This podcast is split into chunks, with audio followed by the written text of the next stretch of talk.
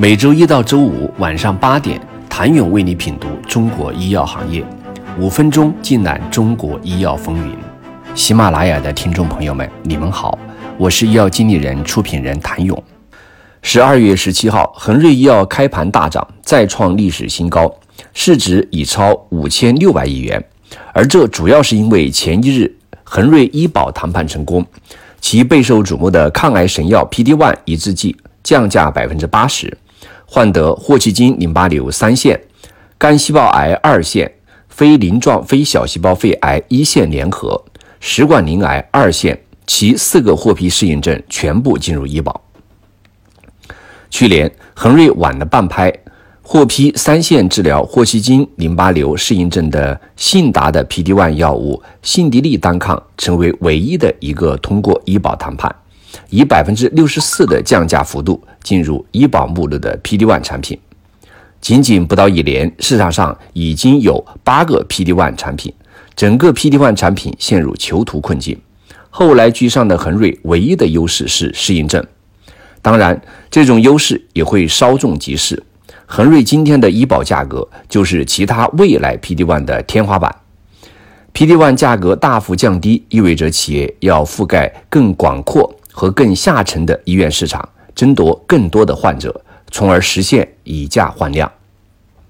其实，如果完全按获批适应症治疗，在某一单肿瘤治疗领域，PD-1 远没有达到饱和状态。比如，在目前获批的八个 PD-1，仅有二线或后线治疗霍奇金淋巴瘤，二线治疗恶性黑色素瘤和食管癌。以及联合化疗一线治疗非鳞状非小细胞肺癌这四个赛道，有两个或超过两个获批治疗适应症的 PD-1 单抗。因此，整体来说，当前 PD-1 治疗各种瘤的赛道并不拥挤。但 PD-1 的超适应症应用改变了这一切。二零二零年一月三十号，英国一学术期刊刊登了《中国临床肿瘤学免疫肿瘤专委会》。于二零一九年七月，针对医生做的一份在临床试验中 PD-1 单抗应用情况的调查问卷结果。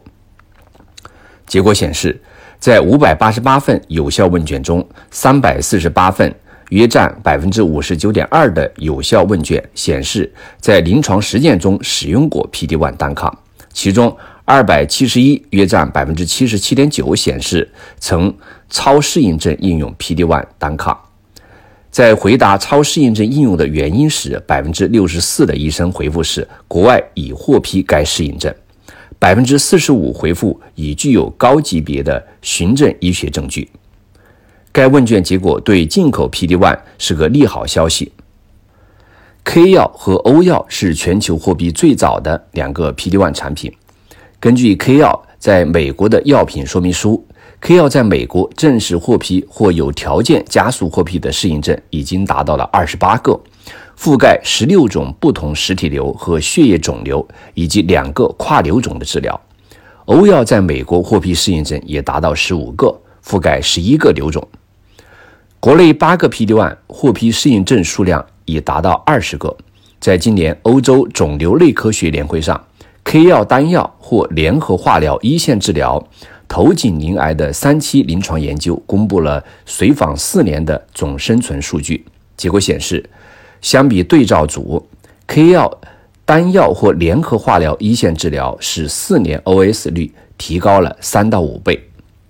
在精选人群中，K 药联合化疗一线治疗的四年 OS 率达到百分之二十八点六，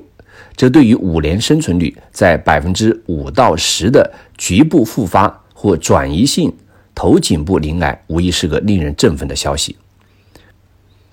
同时，在会议上公布的 K 药单药一线治疗 PD-L1 高表达的转移性非小细胞肺癌人群的五年 OS 随访数据显示，K 药单药让近三分之一以往五年生存不到百分之五的晚期非小细胞肺癌患者活过五年。因此，找到能精准预测。免疫治疗疗效的指标，从而更精准地找到能从免疫治疗中得到最大生存获益的患者，不但对于医生和患者来说至关重要，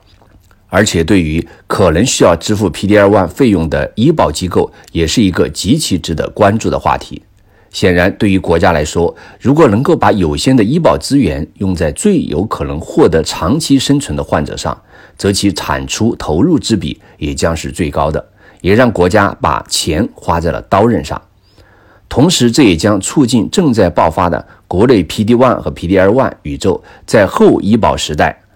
规范和科学的发展，并有序和稳健的拓展。谢谢您的收听。想了解更多最新鲜的行业资讯、市场动态、政策分析，请扫描二维码或添加医药经理人微信公众号“医药经理人”——医药行业的新闻与资源中心。我是谭勇，周一见。